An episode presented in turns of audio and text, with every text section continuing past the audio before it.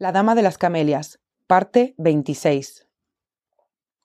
Conoce usted tanto como yo los hechos que siguieron aquella noche fatal, pero lo que usted no sabe, lo que usted no puede sospechar, es cuánto he sufrido desde nuestra separación.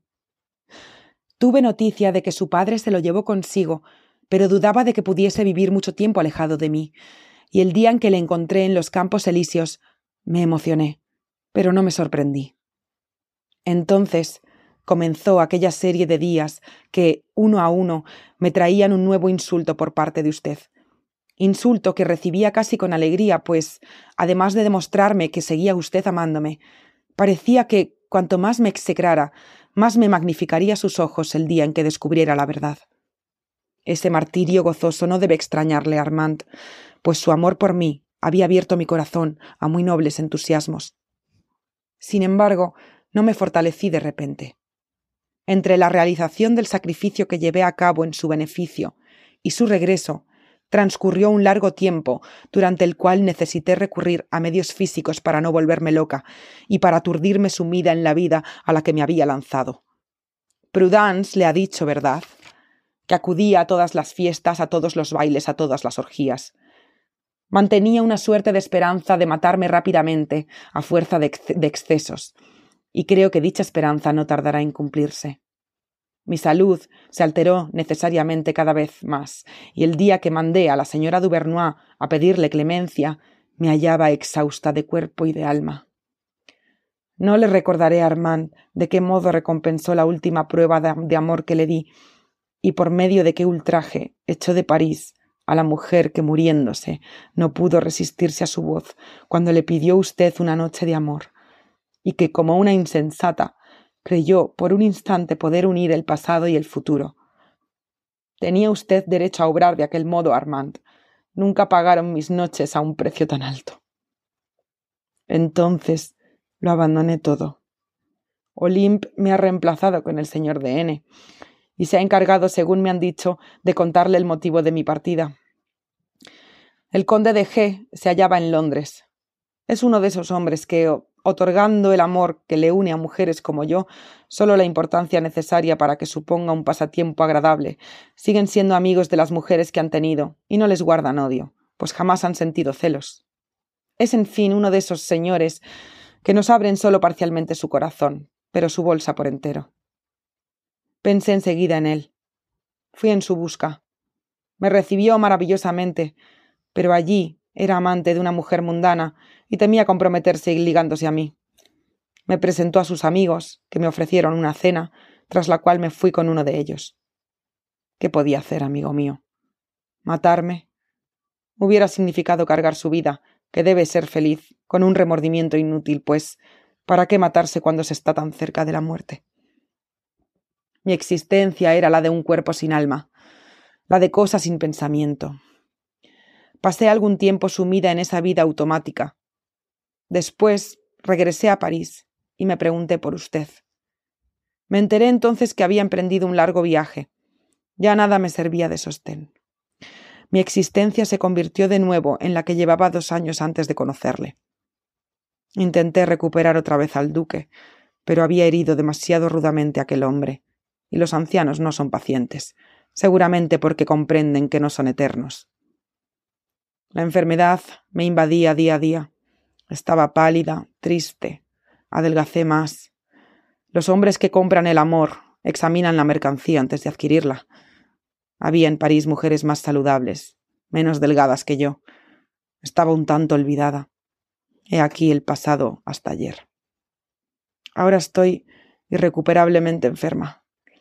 He escrito al duque para pedirle dinero, pues no poseo un céntimo y los acreedores vuelven y me traen sus facturas con un encarnizamiento impío. Me contestará el duque. Ojalá se hallara usted en París, Armand. Vendría a verme y sus visitas me consolarían. 20 de diciembre. Hace un tiempo horrible en París. Nieva. Estoy sola en casa. Durante los tres últimos días He tenido tanta fiebre que no he podido escribirle ni una palabra. Nada nuevo, amigo mío. Cada día espero vagamente carta suya, pero no llega, y sin duda no llegará. Solo los hombres poseen la fuerza suficiente para no perdonar. El duque no me ha contestado. Prudence ha reemprendido sus idas al monte de piedad. Escupo sangre sin cesar. Le apenaría mucho verme. Goza usted de la suerte de hallarse bajo un cielo cálido y de no tener como yo un invierno helado pensando sobre el pesando sobre el pecho. Hoy me he levantado un poco y tras las cortinas de mi ventana he visto desfilar esta vida de París con la que creo haber roto por completo. Algunos rostros conocidos han pasado por la calle, rápidos, alegres, despreocupados. Ninguno ha alzado la mirada hacia mis ventanas. Sin embargo, algunos jóvenes han venido a inscribir su nombre en la lista de conserjería. Ya una vez estuve enferma y usted, que no me conocía, que solo había obtenido de mí una impertinencia el día que le vi por primera vez, vino a interesarse por mí a diario, cada mañana. Heme aquí, enferma de nuevo. Hemos pasado juntos seis meses. He sentido por usted todo el amor que se es capaz de abrigar y dar el corazón de una mujer. Y usted está lejos y me maldice. Y no me llega ni una palabra de consuelo que proceda de usted pero únicamente es el azar la causa de este abandono. Estoy segura, pues si usted estuviera en París, no se apartaría de la cabecera de mi cama.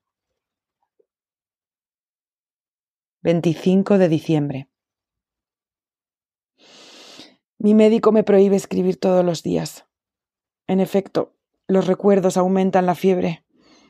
Pero ayer recibí una carta que me procuró un gran consuelo más por los sentimientos expresados en ella que por la ayuda material que me aportaba. Así hoy puedo escribirle. Dicha carta era de su padre. Y he aquí lo que decía. Señora, acabo de enterarme de que está usted enferma. Si estuviera en París, iría a interesarme por su estado. Si mi hijo se hallara aquí, le diría que acudiera a preguntar por usted, pero me resulta imposible irme de C y Armand se encuentra a seiscientas o setecientas leguas. Permítame que simplemente le escriba diciéndole cuánto me apena su enfermedad y reciba mis sinceros deseos de que se produzca un pronto restablecimiento. Un buen amigo mío, el señor H., se presentará en su casa. Acceda a recibirle. Le he encargado una misión cuyo resultado espero con impaciencia. Acepte, señora, mis mejores sentimientos. Esa es la carta que he recibido. Su padre posee un corazón noble. Ámele, amigo mío, pues hay pocos hombres en el mundo dignos de ser queridos. Ese papel firmado con su nombre me ha producido una mejora superior a todas las recetas de nuestro insigne médico. Esta mañana ha venido el señor H. Parecía muy abrumado por la delicada misión que el señor Duval le había encomendado. Venía, sencillamente, a traerme mil escudos de parte de su padre. Al principio quise rechazarlos, pero el señor H. me ha asegurado que tal rechazo ofendería al señor Duval, que le había autorizado a darme dicha suma por lo pronto y a enviarme todo cuanto necesitara en adelante. He aceptado esta ayuda que, por proceder de su padre, no puede considerarse una limosna. Si cuando regrese usted ya he muerto, entregue a su padre las líneas que acabo de escribirle y dígale que mientras las escribía, la infeliz muchacha a quien él se dignó escribir aquella consoladora carta, vertía lágrimas de agradecimiento y rogaba a Dios por él. 4 de enero. He pasado unos días muy dolorosos. Ignoraba que el cuerpo pudiera causar tanto sufrimiento. ¡Oh, mi pasado! ¡Qué caro lo pago hoy! Me han velado por las noches. Ya no podía respirar. El delirio y la tos se repartían el resto de mi pobre existencia. El comedor está lleno de bombones, de toda clase de regalos traídos por mis amigos. Sin duda hay entre ellos quienes esperan que más tarde sea su querida. Si vieran lo que la enfermedad ha hecho conmigo, huirían aterrados. Prudence da aguinaldos con los que yo recibo. El tiempo es helado, y el médico me ha dicho que, si hace bueno, podré salir dentro de unos días. 8 de enero. Ayer salí en mi coche. Hacía un tiempo espléndido. Los campos elíseos aparecían llenos de gente. Hubiérase dicho la primera sonrisa de la primavera. Todo a mi alrededor mostraba un aspecto festivo. Jamás sospechado que pudiera hallar tanta alegría, dulzura y consuelo en un rayo de sol. Encontré a casi todas las personas que conozco, siempre alegres, siempre entregadas a sus placeres. Cuánta gente feliz ignora que lo es.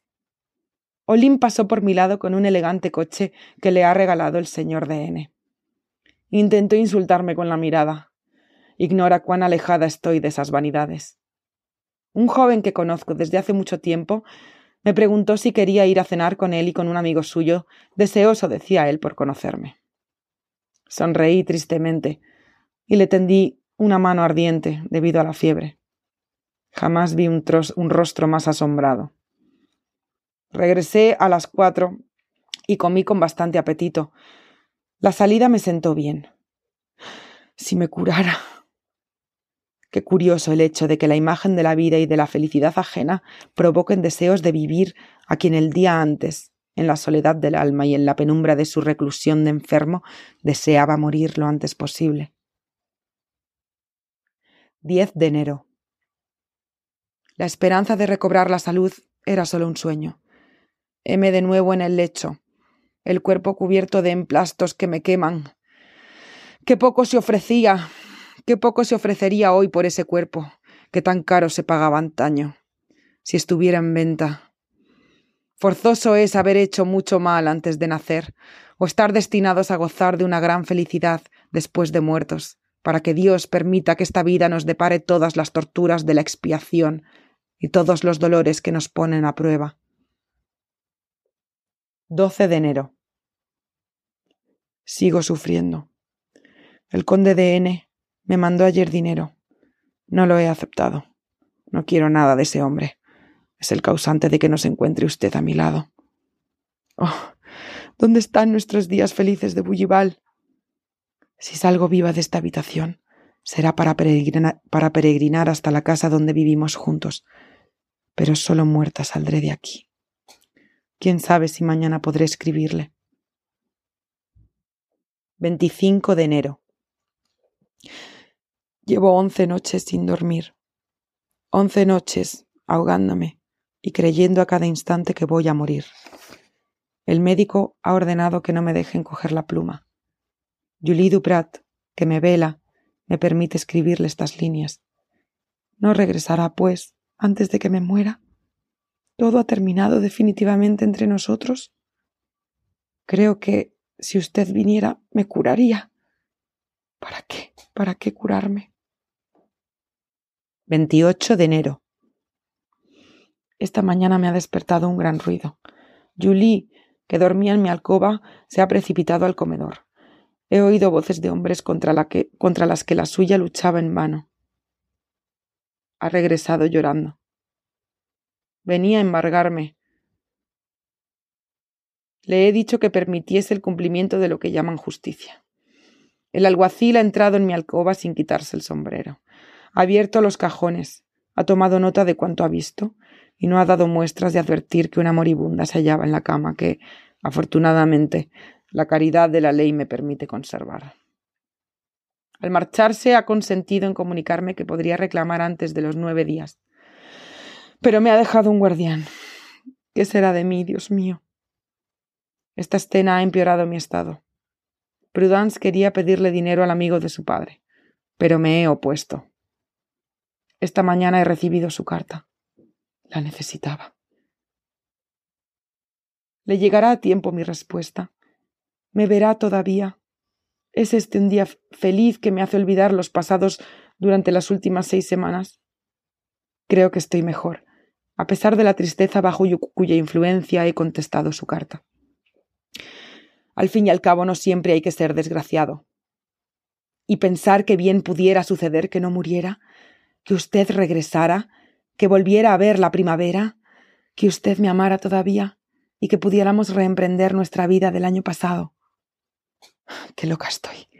Si apenas puedo sostener la pluma con la que le escribo este sueño insensato de mi corazón. Ocurra lo que ocurra, le amé, Armand, y hace tiempo que hubiera muerto si no me hubiera asistido el recuerdo de este amor y una especie de vaga esperanza de volver a verle a mi lado.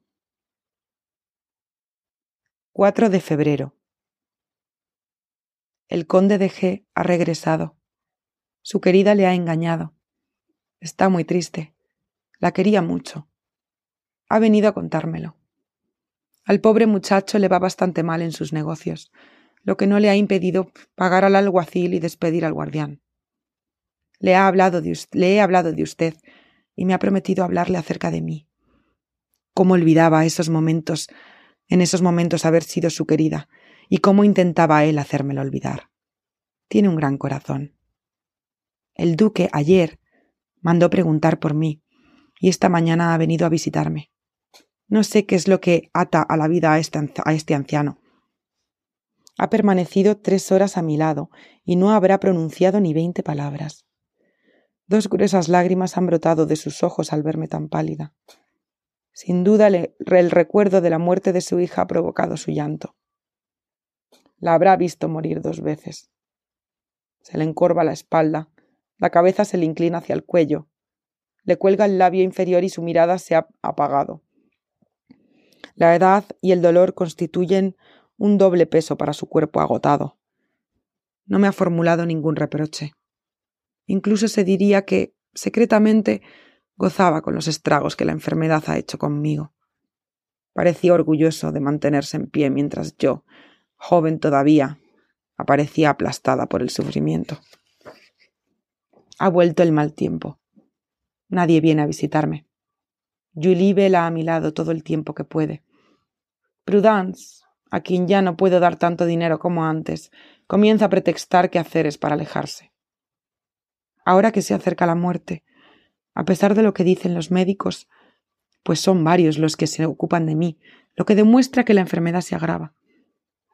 Casi lamento haber prestado atención a su padre. Si hubiera sabido que solo le robaría un año de su futuro, no hubiera resistido al deseo de pasar este año con usted y al menos moriría con la mano de un amigo entre las mías. Cierto que, de haber vivido juntos, no hubiera muerto tan pronto. Hágase la voluntad del Señor. 5 de febrero. Oh, Armand, venga. Sufro horriblemente. Voy a morirme. Dios mío. Ayer me sentía tan triste que quise pasar en algún lugar que no fuera mi casa la noche que prometía ser tan larga como la del día anterior. El duque vino a verme por la mañana. Creo que la presencia de ese anciano olvidado de la muerte me mata más deprisa. A pesar de la ardorosa fiebre que me quemaba, me hice vestir y conducir al vodevil. Julie me vistió de rojo, pues de lo contrario hubiera parecido un cadáver.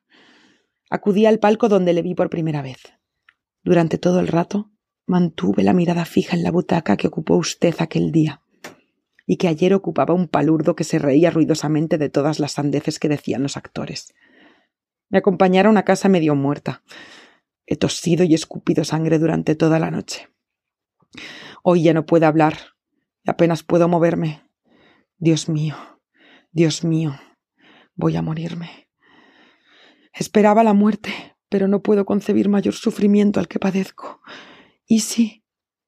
A partir de esta palabra, algunos caracteres que Margarita había intentado trazar resultaban ilegibles, y Julie Duprat sustituyó a la enferma en la redacción de aquella carta. 18 de febrero. Armand. Desde el día que Marguerite se empeñó en ir al teatro, ha seguido empeorando. Ha perdido completamente la voz y después el movimiento de sus miembros resulta imposible describir el sufrimiento de nuestra pobre amiga. No estoy acostumbrada a esta clase de emociones y mis temores son continuos. ¿Cómo desearía que hallase usted aquí, que se hallase usted aquí? Casi siempre delira, pero delirante o lúcida, cuando consigue articular alguna palabra, es su nombre el que pronuncia. El médico me ha asegurado que no durará mucho. Desde que está tan enferma el anciano duque ya no ha vuelto. Le ha dicho al doctor que semejante espectáculo le causaba demasiado dolor. La señora Duvernois no se porta bien. Esa mujer, que creyó conseguir más dinero a costa de Marguerite, a expensas de quien vivía casi por completo, ha contraído obligaciones que no puede sostener, y al ver que su vecina ya no le sirve para nada, ni siquiera viene a verla. La abandona todo el mundo. El señor de G, acosado por sus deudas, se ha visto forzado a regresar a Londres. Al marcharse nos ha mandado algún dinero, ha hecho cuanto ha podido, pero han venido otra vez a embargar y los acreedores solo aguardan la muerte para organizar la subasta. He querido emplear mis últimos recursos para impedir estos embargos, pero el alguacil me ha dicho que resultaría inútil y que aún quedaban otros juicios pendientes de ejecución. Puesto que va a morir, es mejor abandonarlo todo que salvarlo para su familia, que no ha querido ver y que nunca la han querido. No puede usted imaginarse en medio de qué dorada miseria muere la pobre Marguerite. Ayer no disponíamos ni de un céntimo. Cubiertos, joyas, cachemiras, todo está empeñado. El resto, vendido o embargado. Marguerite guarda todavía conciencia de lo que ocurre a su alrededor y sufre del cuerpo, del alma y del corazón. Gruesas lágrimas corren por sus mejillas tan enflaquecidas y tan pálidas que si pudiera usted verla, no reconocería el rostro de la mujer a la que tanto amó. Me ha hecho jurarle que le escribiría cuando ella ya no pudiera hacerlo, y le escribo delante de ella. Dirige sus ojos hacia mí, pero no ve. Su mirada está ya velada por la muerte cercana. Sin embargo, sonríe, y estoy segura, llena usted su pensamiento y su corazón. Cada vez que abren la puerta, se le iluminan los ojos, y siempre cree que va usted a entrar, Después comprende que no es usted, y su rostro recobra la expresión dolorosa, la invade un sudor frío, y las mejillas adquieren un tono purpúreo. 19 de febrero, medianoche. Qué triste día el de hoy, mi pobre Armand. Esta mañana Marguerite se asfixiaba. El médico la ha sangrado y ha recobrado un poco la voz. El doctor le ha aconsejado ver a un sacerdote ha aceptado y él mismo ha ido en busca del abate de San Roque. Mientras, Margarit me ha reclamado junto al lecho y me ha pedido que abriera el armario. Después me ha señalado una cofia, un camisón cubierto de encajes y me ha dicho con voz muy débil Voy a morir después de confesarme. Entonces vísteme con esa ropa. Es una coquetería de moribunda. Luego me ha abrazado, llorando, y ha añadido Puedo hablar, pero si hablo me asfixio. Si me asfixio. Aire. Deshecha en lágrimas, he abierto la ventana y al cabo de unos instantes ha llegado el sacerdote. Le he salido al encuentro. Al enterarse de quién se trataba, ha temido ser mal acogido. Entre sin temor, padre, le dije. Ha permanecido todo poco rato en la alcoba de la enferma y ha vuelto a salir, diciéndome ha vivido como una pecadora, pero ha muerto como una cristiana. Al cabo de unos momentos he regresado, acompañado de un monaguillo que portaba un crucifijo y de un sacristán que avanzaba al frente tocando una campanilla, anunciando que Dios llegaba a casa de la moribunda. Entraron los tres en la alcoba, donde tantas palabras íntimas se habían pronunciado, y que en aquel momento solo era un tabernáculo santo. Me he hincado de rodillas, Ignoro cuánto tiempo durará la impresión que me ha producido esta escena, pero no creo que, hasta que llegue yo al mismo trance, nada humano me impresione tanto. El sacerdote ungió con los santos óleos los pies, las manos y la frente de la moribunda. Rezó una corta oración, y Marguerite se hallaba ya preparada para subir al cielo, donde sin duda irá si Dios ha visto los sufrimientos de su vida y la santidad de su muerte. A partir de ese momento, no ha dicho ni una palabra ni ha realizado un solo movimiento. Varias veces la hubiera creído muerta de no haber prestado oído a la forzada respiración. 20 de febrero, a las 5. Todo ha terminado. Margarit comenzó a agonizar esta noche, a las dos aproximadamente. Jamás mártir alguno ha sufrido semejante tortura, a juzgar por los gritos que lanzaba. Dos o tres veces se ha levantado encima de la cama, como si intentara retener la vida que remontaba el camino hacia Dios. Dos o tres veces también ha pronunciado su nombre. Después se ha callado y ha caído exhausta sobre la cama. Lágrimas silenciosas han brotado de sus ojos y ha muerto. Entonces me he acercado a ella. La he llamado, y como no respondiera, le he cerrado los ojos y besado en la frente. Pobre querida Marguerite. Hubiera deseado ser una santa para que aquel beso te encomendara a Dios. Después la he vestido siguiendo sus indicaciones. He ido a buscar al sacerdote de San Roque, le he encendido dos velas y he rezado una hora en la iglesia. He dado a los pobres el dinero que le quedaba. No me tengo por persona religiosa, pero pienso que Dios reconocerá la autenticidad de mis lágrimas, mi oración ferviente, mi limosna sincera, y que se apiadará de ella, que muerta, joven y bella, solo me tuvo a mí para cerrarle los ojos y amortajarla.